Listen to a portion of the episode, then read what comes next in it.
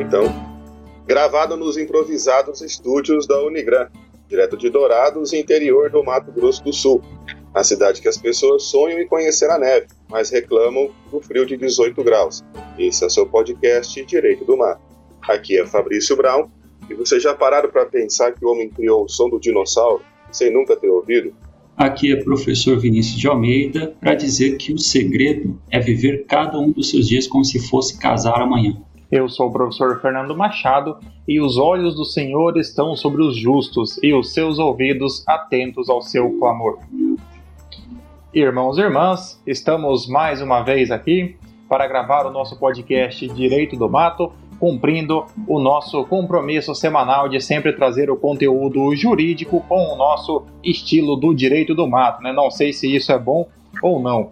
É, estamos aqui vencendo todas as adversidades né? nesse momento aqui de, de pandemia, então respeitando as medidas de biossegurança, gravando mais um episódio de forma remota. Agradecemos a todos que nos acompanham diariamente, semanalmente, aqueles que sempre estão ouvindo os nossos episódios episódios, nos trazendo aí, nos trazendo eh, sugestões, comentários, críticas, elogios também. Essa interação é muito importante para o nosso podcast Direito do Mato.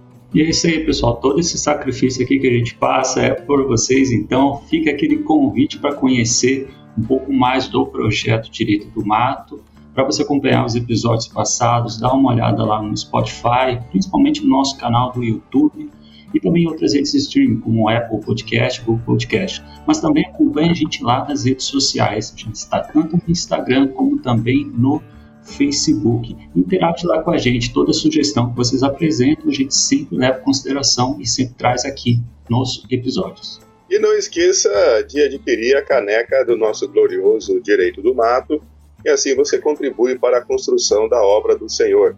Eu já vendi as que eu tinha em casa no escritório, então não tenho uma para fazer propaganda, mas conto com a generosidade do Vinícius em exibir aí. Pessoal, nesse episódio aqui de hoje, a gente tem um episódio ah, dedicado ao exclusivo. Professor, professor ah. Vinícius, professor, oh. desculpe interrompê-lo. Aproveitando aqui o momento das canecas, então eu gostaria aqui é, de agradecer. é, é, sem, é sem querer te cortar, mas já cortando é, gostaria aqui de aproveitar o momento é, marketing da caneca para agradecer a Thaís, ao Cristiano lá de Naviraí, que adquiriram as nossas canecas, e ao Virso do Fórum, que também adquiriu a caneca do Direito do Mato, né?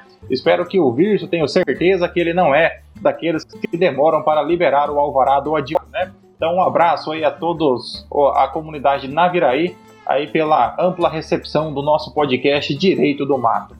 Agora eu devolvo a palavra para você, professor Vinícius. Peço aí perdão por tê-lo interrompido. Não, que isso, foi, foi um, bom, um bom motivo, né?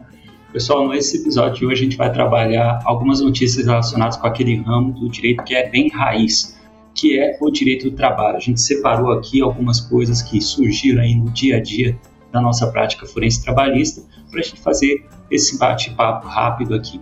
Então, olha só: justiça condena a empresa que fez paredão do BBB para demitir funcionário.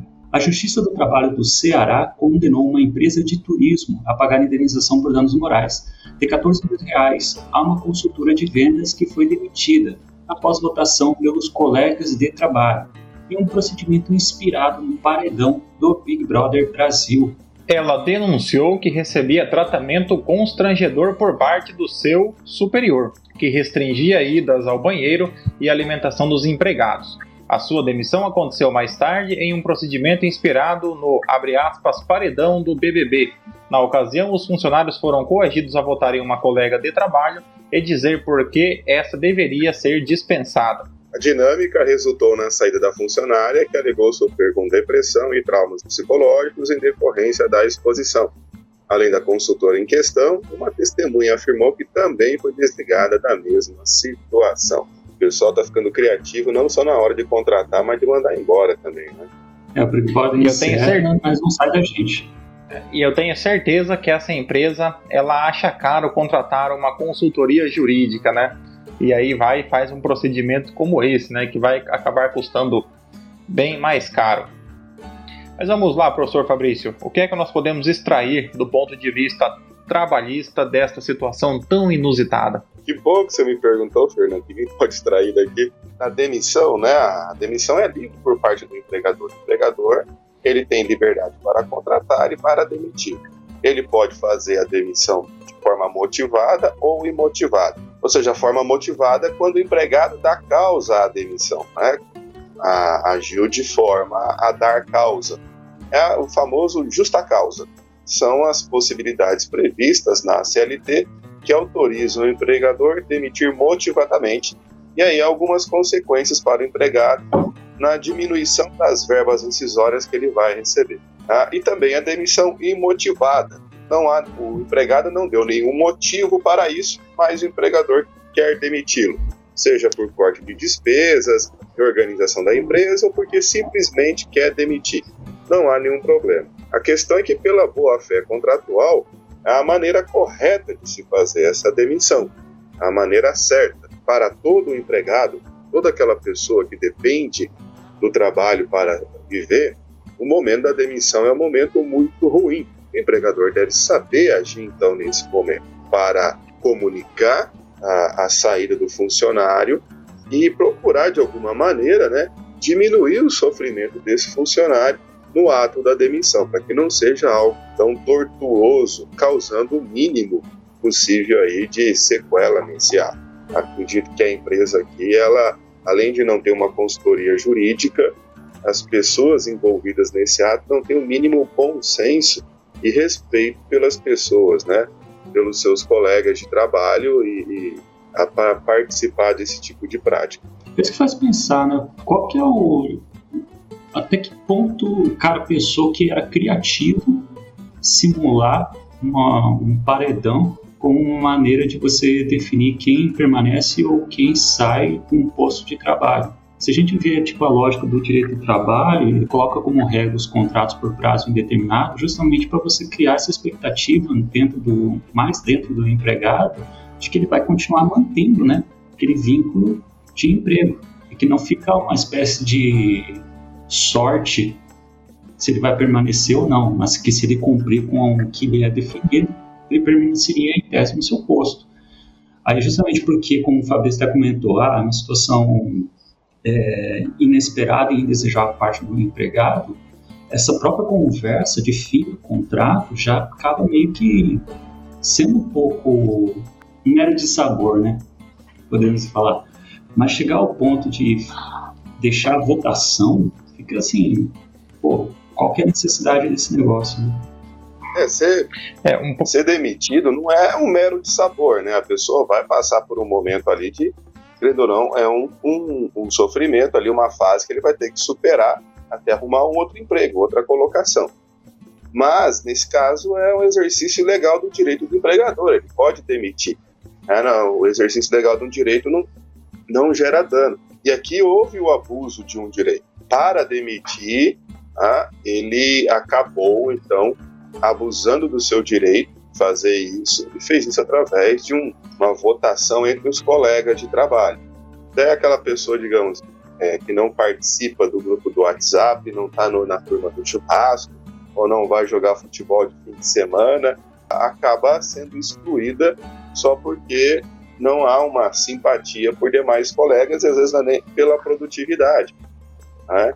o que aí extrapola a questão do exercício regular do direito. E a questão do dano extra patrimonial, o famoso dano moral. É um ponto importante que nós temos que analisar é que o ambiente de trabalho ele não é necessariamente um local para que a pessoa vá fazer amigos. É o local em que a pessoa vai para exercer a sua atividade profissional é, e, a, e, ela será então remunerada por conta da sua atividade. Evidente que todos nós somos humanos, somos, somos pessoas, né, seres sociáveis, então nós acabamos desenvolvendo também é, relações tanto de é, amizade no, no ambiente de trabalho, quanto eventualmente algumas situações de não tanta proximidade social. É, contudo, é, esse um eventual é, um eventual uma eventual não inserção desta pessoa é, nos grupos sociais que se formam dentro do ambiente de trabalho eles em nenhum momento eles podem invadir a esfera da relação de trabalho e, sobretudo, é, causar o, o que a CLT vai chamar de é, é, dano de natureza patrimonial, né, que seriam ali os danos, que seriam os danos morais na relação de trabalho. Então, nesse caso, é de forma acertada, a, o Poder Judiciário ele conferiu a, a, a indenização devida uma vez que essa trabalhadora, né, ela foi submetida a uma situação totalmente vexatória, né, uma situação que é constrangedora por si só e que quando a empresa realiza um verdadeiro espetáculo em relação a isso, ela constrange não só a própria pessoa, como eventualmente alguns outros colegas de trabalho de boa fé que, que certamente não teriam gostado de participar de um momento é, como esse. Eu acho que nesse caso, se o Ministério Público do Trabalho quisesse, caberia uma ação civil pública, né, de forma coletiva, para penalizar a empresa, porque não foi somente um empregado, foi mais de um. Né? Pela CLT, feriu justamente a chamada a autoestima do empregado, tá? é, é, que pela CLT é um bem juridicamente tutelado. Então, além da honra, né, a própria autoestima, porque a pessoa foi disposta nesse paredão da demissão aqui, né? É, tem uma coisa que eu acho que vale comentar também, que não é errado, na verdade faz parte até do poder do empregador estimular a competitividade. Só que também tudo tem que ser analisado com a ideia da ponderação, a proporcionalidade e ponderação propriamente dita. Então, situações que levam a a, episódios vexatórios, de fato, elas têm que ser, né, sequer ser pensadas. Mas, mas, mais uma vez, isso aqui não tem que, é, não significa que não possa o empregador estimular essa ideia de que há uma necessidade de produção entre os seus empregados, que acaba até refletindo de forma positiva dentro do próprio âmbito de trabalho, entre os colegas e tal. Mas não chegar ao ponto de fazer uma votação. Aí eu fico pensando, será que tinha o, ter o anjo também nesse, nesse negócio? Se nós fôssemos pensar, né, é, num, fôssemos pensar num BBB, num ambiente aí do, é, entre os professores do direito, talvez ali a Xepa fosse dar aula de direito internacional, né? Você é, fica ali uma semana, né? Antes de. É, é, como uma forma de punição, né? É, tem que ter o anjo, o líder, tem um monte de coisa. Então é, é totalmente errado e sem, sem razão nenhuma esse, esse, esse tipo de conduta desse empregador. Né? Ainda, eu acho que isso é o barato. Eu acho que isso é o barato, foi em torno de 14 mil reais. Então, para essa prática aí que era reiterada, então deveria ter doído um pouco mais no bolso. Mas tem mais vamos coisa para a gente nossa... ver? Isso, vamos para a nossa segunda notícia, né? É... Professor Vinícius? Então, vamos lá. Tribunal Regional do Trabalho da Segunda Região valida dispensa de educadora feita por WhatsApp. Mensagens trocadas por WhatsApp são amplamente aceitas como meio de provas nos tribunais. Dessa forma, a 18ª turma do Tribunal Regional do Trabalho da Segunda Região manteve a validade da dispensa de uma educadora de ensino infantil feita por meio do aplicativo de mensagens. A autora alegou que em abril do último ano sua supervisora havia comunicado apenas a suspensão do contrato de trabalho, sem maiores explicações. Apesar disso, ela não teria sido habilitada a receber o benefício estatal substitutivo. Assim, a baixa da sua carteira de trabalho teria sido ato unilateral da empresa. TRT da segunda região, a desembargadora relatora Rilma Aparecida Emetério observou que a supervisora de fato havia usado o termo suspensão ao se comunicar com a autora. Porém, as mensagens seguintes teriam esclarecido se tratar do término do contrato de trabalho e do pagamento das verbas decisórias. Né? Não poderia ser diferente a, a, decisão do TRT.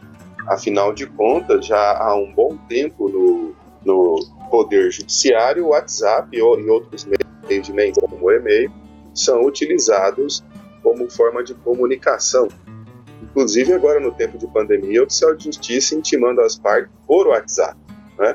Até o próprio o, o, a Corregedoria da Justiça Federal, através dos enunciados, né, e nos últimos enunciados da Jornada de Direito Civil, a oitava, ela fez menção quanto ao Código Civil daí da Constituição em mora, do artigo 397, que fala em interpelação extrajudicial, considerando válida a feita por WhatsApp ou qualquer outro meio de mensagem. Então não é só no direito do trabalho que isso é admitido, inclusive no direito contratual também, e o contrato, e o, o contrato de trabalho é, assim, um tipo de contrato. Né?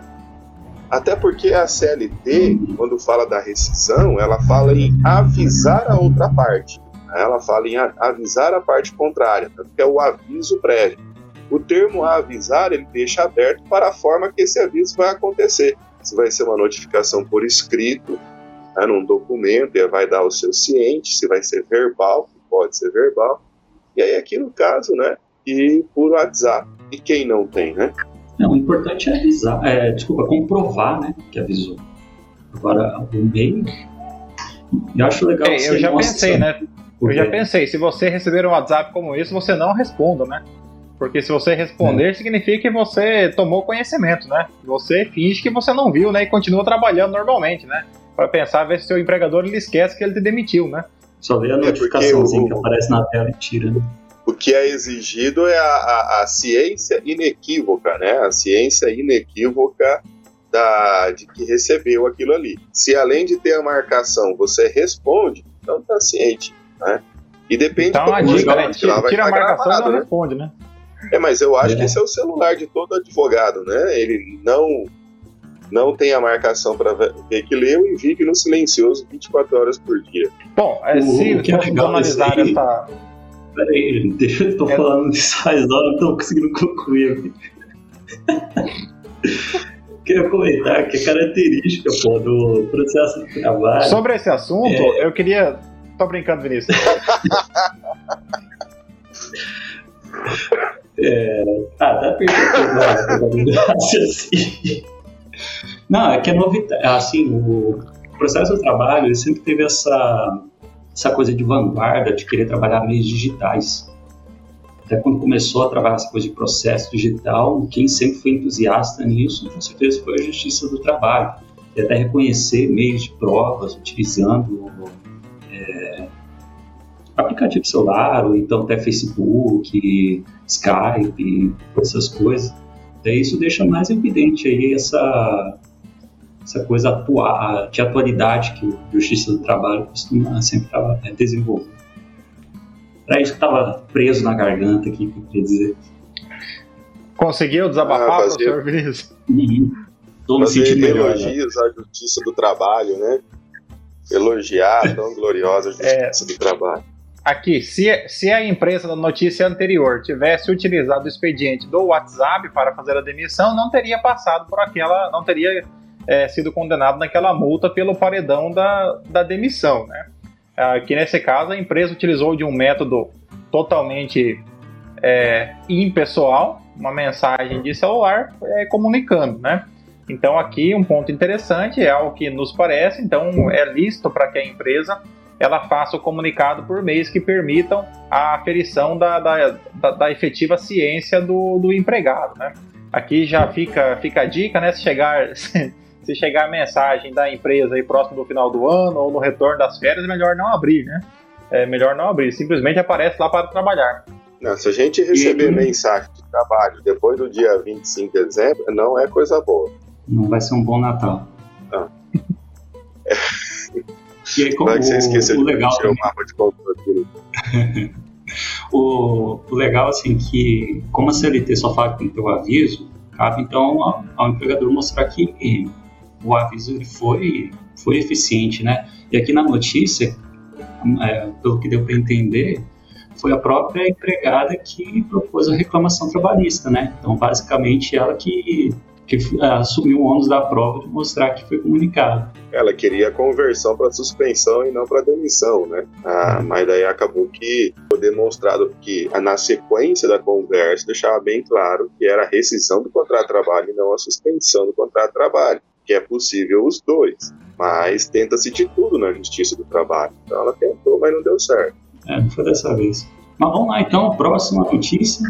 Vamos lá para a próxima notícia. Adolescente vaqueiro não. recebe indenização de 10 mil reais por trabalho infantil. Dois proprietários de uma fazenda da zona rural de Sete Lagoas, região central de Minas Gerais, terão que indenizar um adolescente em 10 mil reais por exploração do trabalho infantil. Em 2019. É, aí que, aí que ferrou, né? A gente não sabe o que é o próximo. Porque ninguém colocou no roteiro e fica difícil de saber, né? É, professor Vinícius, é. como eu interrompi várias vezes, então eu permito que você leia a segunda parte. Obrigado, obrigado.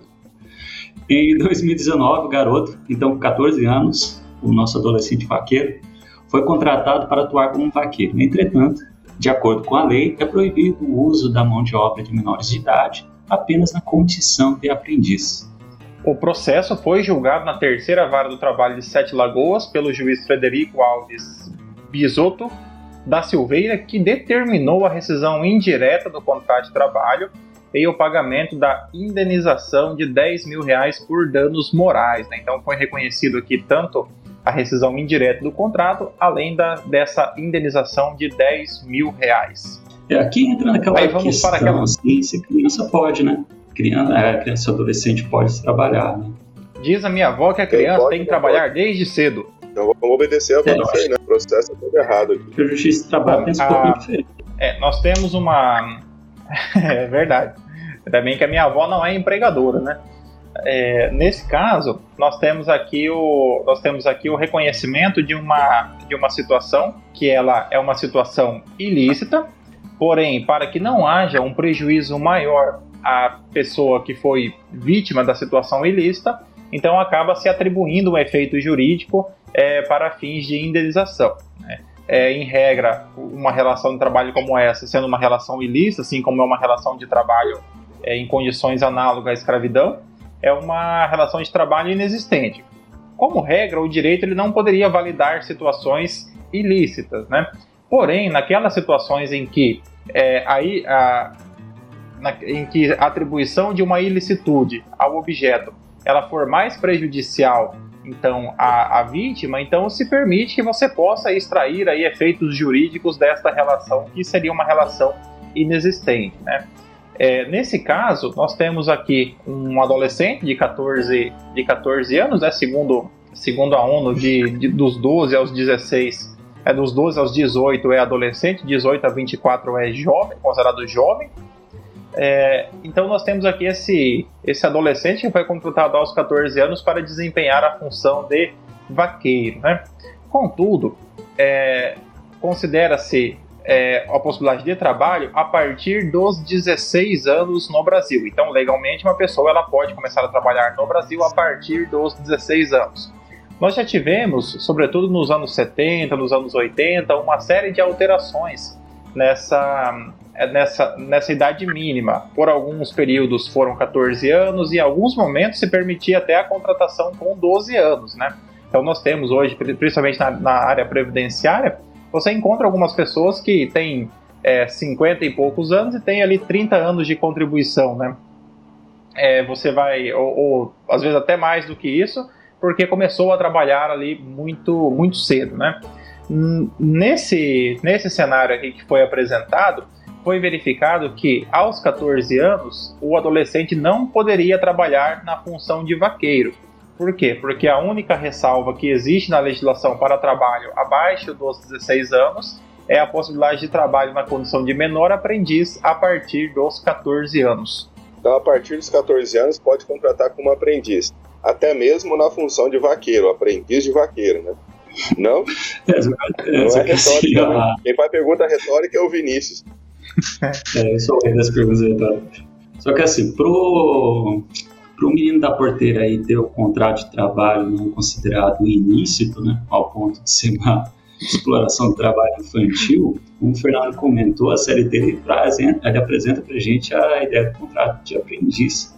Só que o contrato de aprendiz, para ele ser é, admissível na ordenamento jurídico brasileiro, tem alguns requisitos que precisam ser preenchidos, como, uh, por exemplo, obrigatoriamente um contrato escrito, uh, Caso o, o aprendiz ele tenha apenas o ensino fundamental, vai ter que ter a matrícula e a frequência do aprendiz na escola. Tem uma situação onde isso é retirado, quando o local não tem, por exemplo, é, ensino médio.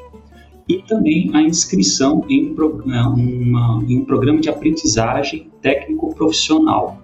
O que dá, acho que dá para ver sim nessa situação. Então, dá para falar, tipo, aprendiz vaqueiro, por exemplo, ele está fazendo um curso técnico agrícola. Eu acredito que é totalmente válido, né? O, o, erro aqui da, da Fazenda foi a forma da contratação. Contratou como empregado. Uh, e às vezes nem registro tinha, o que é muito comum também na zona rural, às vezes não registrar nessas questões, nessa situação aqui, é, do que fazer o contrato regularmente.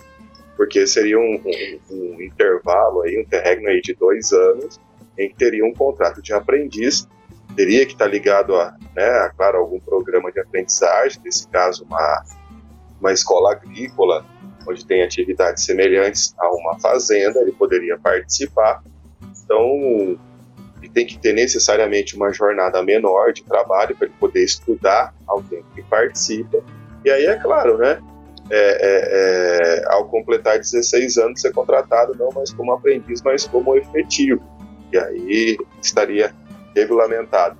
É, é o que eu sempre falo para as pessoas, no, no direito de trabalho, não é que o direito de trabalho quer punir o empregador, é que o empregador desconhece a lei e quer fazer errado, quando tem o jeito certo de fazer e evitar todas as dores de cabeça. Né? Esse caso é um exemplo disso aí. Há uma questão importante que nós temos que analisar, que existe um fator cultural que acaba interferindo nesse tipo de contratação. É, muitas vezes o empregador ele justifica e até mesmo com a concordância da, com a concordância da, da família, é, a ideia de contratação da, do, do adolescente é, com aquela perspectiva de que está ensinando uma profissão. Então eu vou contratar porque eu vou ensiná-lo uma profissão para que então você possa ser aí alguém na vida, porque o trabalho ele dignifica o homem. É, essa ideia ela não está equivocada. Contudo, quando você é, submete uma pessoa para uma atividade laboral, é necessário que se observem as, as regras que são exigidas para uma contratação. Então, por exemplo, a contratação de menor de 14 anos, em qualquer hipótese, ela será considerada uma relação ilícita, passível de indenização. A contratação do menor de 16 anos na condição de aprendiz, mas sem que sejam respeitadas é, as regras que são previstas para o menor aprendiz, como, por exemplo, é, o direito dele de continuar estudando, são condições é, necessárias para que haja a regularidade desse vínculo. É, devemos lembrar que aos, em, até os 16 anos, ainda o, o, empregado ele está em idade escolar. Então significa que ele precisa ali inicialmente cumprir o terminar o ensino fundamental, concluir o ensino médio e que se ele puder então compatibilizar a, a, a sua, a sua educação com é, um trabalho que lhe permita de desenvolver tanto a capacidade técnica profissional quanto é, desenvolver ali os, os seus estudos conforme é, a, a, obrigação é, da, da própria família em relação ao menor, então é necessário que haja essa adequação. É, já presenciei situações como essa em que a pessoa ela contratou ali algum conhecido e, e, e, posteriormente por conta de algum desentendimento na relação na relação profissional porque perceba, se você contrata alguém com 13, 14 anos, possivelmente, é, além de ser ilícita, você não essa contratação, você é, está lidando com uma pessoa que não tem ainda uma formação é, é completa em relação à sua ideia de responsabilidade, você não tem ainda uma pessoa capaz de assumir os compromissos tal qual faria um empregado com uma idade maior. É o que muitas vezes acaba sendo, acaba não sendo compreendido adequadamente pelo empregador gerando situações aí de desgaste, de conflito. É, havendo uma situação como essa, evidentemente que a família, os responsáveis pelo, pelo empregado menor, poderá procurar a Justiça do Trabalho e, nesse caso, há uma grande chance de que haja uma condenação em, relação, em virtude da ilicitude da, da contratação. Isso tende a acontecer em muitos casos em fazendas em que a família mora na fazenda e os pais trabalham na fazenda, são registrados. Então, o pai é o capataz, a mãe cuida às vezes da, da, da sede, etc. E são registrados, contratados para trabalhar na, na, na fazenda como empregados. E, e moram lá também na fazenda. E aí já tem o adolescente em idade capaz de fazer alguns trabalhos. E até às vezes o adolescente quer participar disso, quer ter uma renda, uma receita e tal. E o empregador rural acaba por aceitar mas por desconhecimento acaba expondo a própria sua atividade econômica a risco e contratar de forma equivocada, porque a, a, é da própria cultura que você falou, Fernando, acaba levando a entender que pode fazer isso, é bom fazer isso, a família quer que faz isso, O adolescente quer também fazer isso, porque ele está na fazenda lá o tempo inteiro, mas a maneira correta de fazer, né? O que deve fazer nesse caso sempre o empregador é esperar a idade correta para daí poder contratar como empregado ou como aprendiz. E se for aprendiz com todos os requisitos aqui que a lei nos impõe, né? E também é importante dizer que a contratação de forma contrária à própria CLT, ela não reproduz efeitos apenas nessa relação empregada, é, empregado-empregador, mas ela também acaba repercutindo em outras áreas. Isso acaba representando infração administrativa e, dependendo da situação, pode configurar um ilícito penal também. Então, por isso que é extremamente importante a fazer essa contratação apenas conforme determinado em lei. Se quer contratar um, um menor lá, que seja através de um contrato de aprendizagem. É isso aí, Vinícius. Agora, professor Fernando, qual a nossa última derradeira notícia do dia? Juiz mantém justa causa de trabalhador por acesso a site pornô durante expediente. O juiz Ulisses de Abreu César, da Quinta Vara do Trabalho de Contagem, decidiu manter a demissão por justa causa de um ex-supervisor de farmácia que acessou sites pornô durante a jornada de trabalho. Na petição inicial, o trabalhador questionou a demissão por justa causa, alegando que não cometeu falta grave que aponte para o motivo utilizado como base para sua dispensa. A empresa, por sua vez, argumentou a existência dos atos faltosos e intoleráveis a ensejar a punição.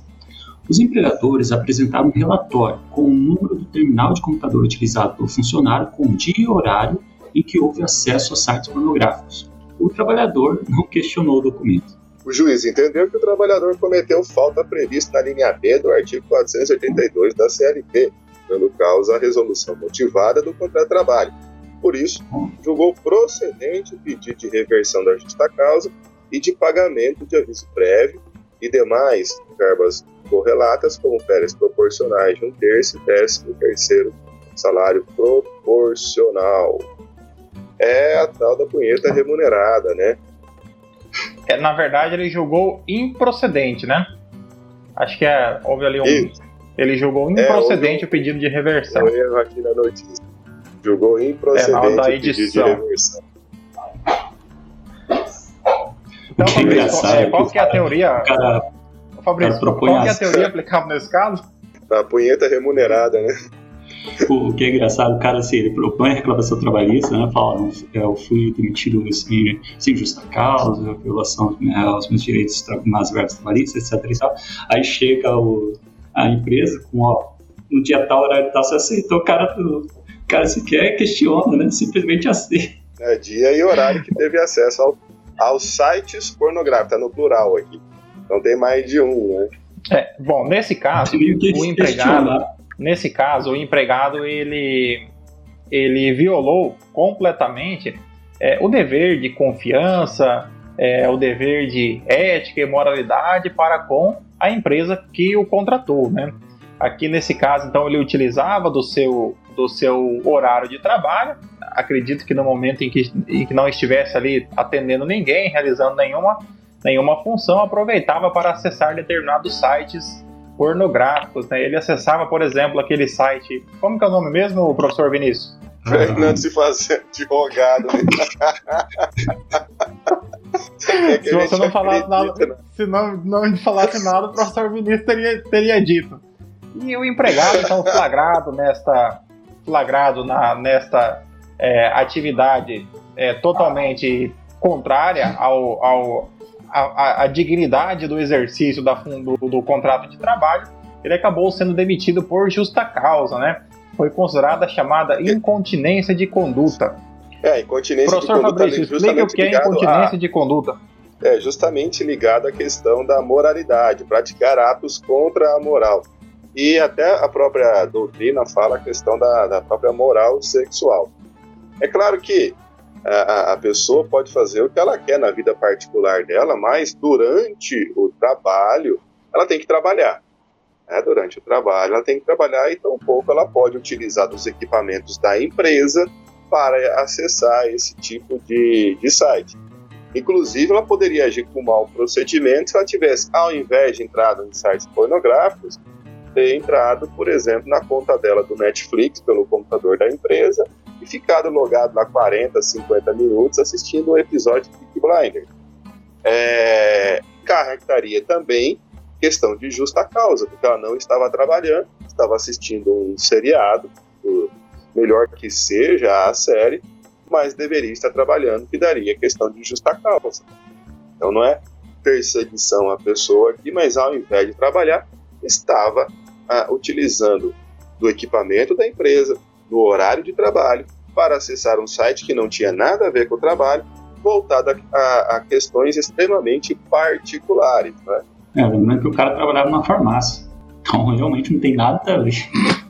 É, Depende se ele do fosse setor. um editor da Brasileirinhas, né? se ele fosse um editor da Brasileirinhas, era outra coisa. Ele necessariamente é, precisaria da Mas aqui nesse caso, não. Um ponto importante é que no caso da justa causa, é, acaba acontecendo também situação no qual a empresa demite o trabalhador por justa causa, é, porém, o trabalhador, ao ingressar com ação judicial, ele, com a reclamação trabalhista, ele acaba revertendo a justa causa.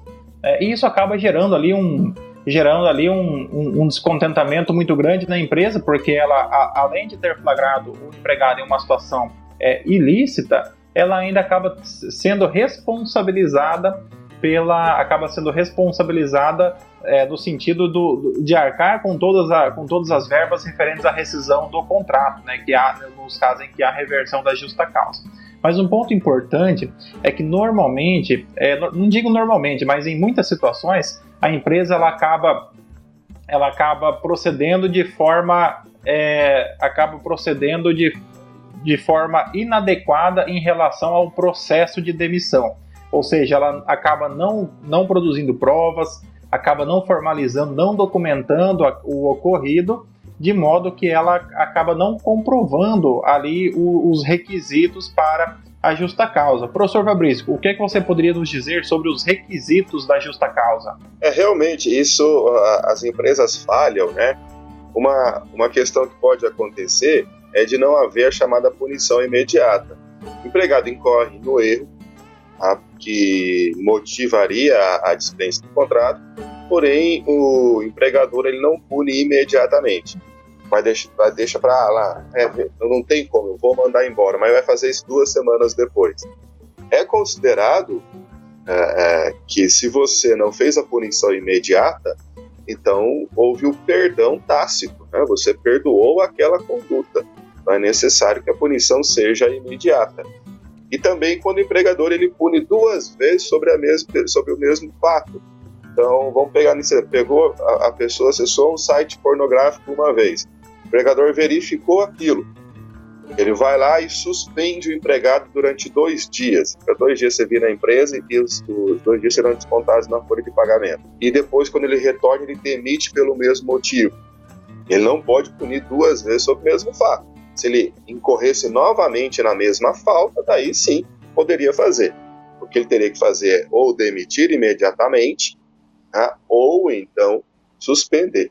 Agora, se ele não fizer isso, se o empregado é, é, ele precisa agir numa conduta contrária à lei, ou seja, aquilo que o 482 tem várias alíneas tipificando as condutas que são reprováveis por parte do empregado, a punição deve ser imediata e tem que haver uma proporcionalidade, ou seja, nesse caso, é, é, realmente a medida era tão grave que justificaria a rescisão do contrato de trabalho ou uma advertência escrita, a admoestação verbal ou suspensão seriam suficientes.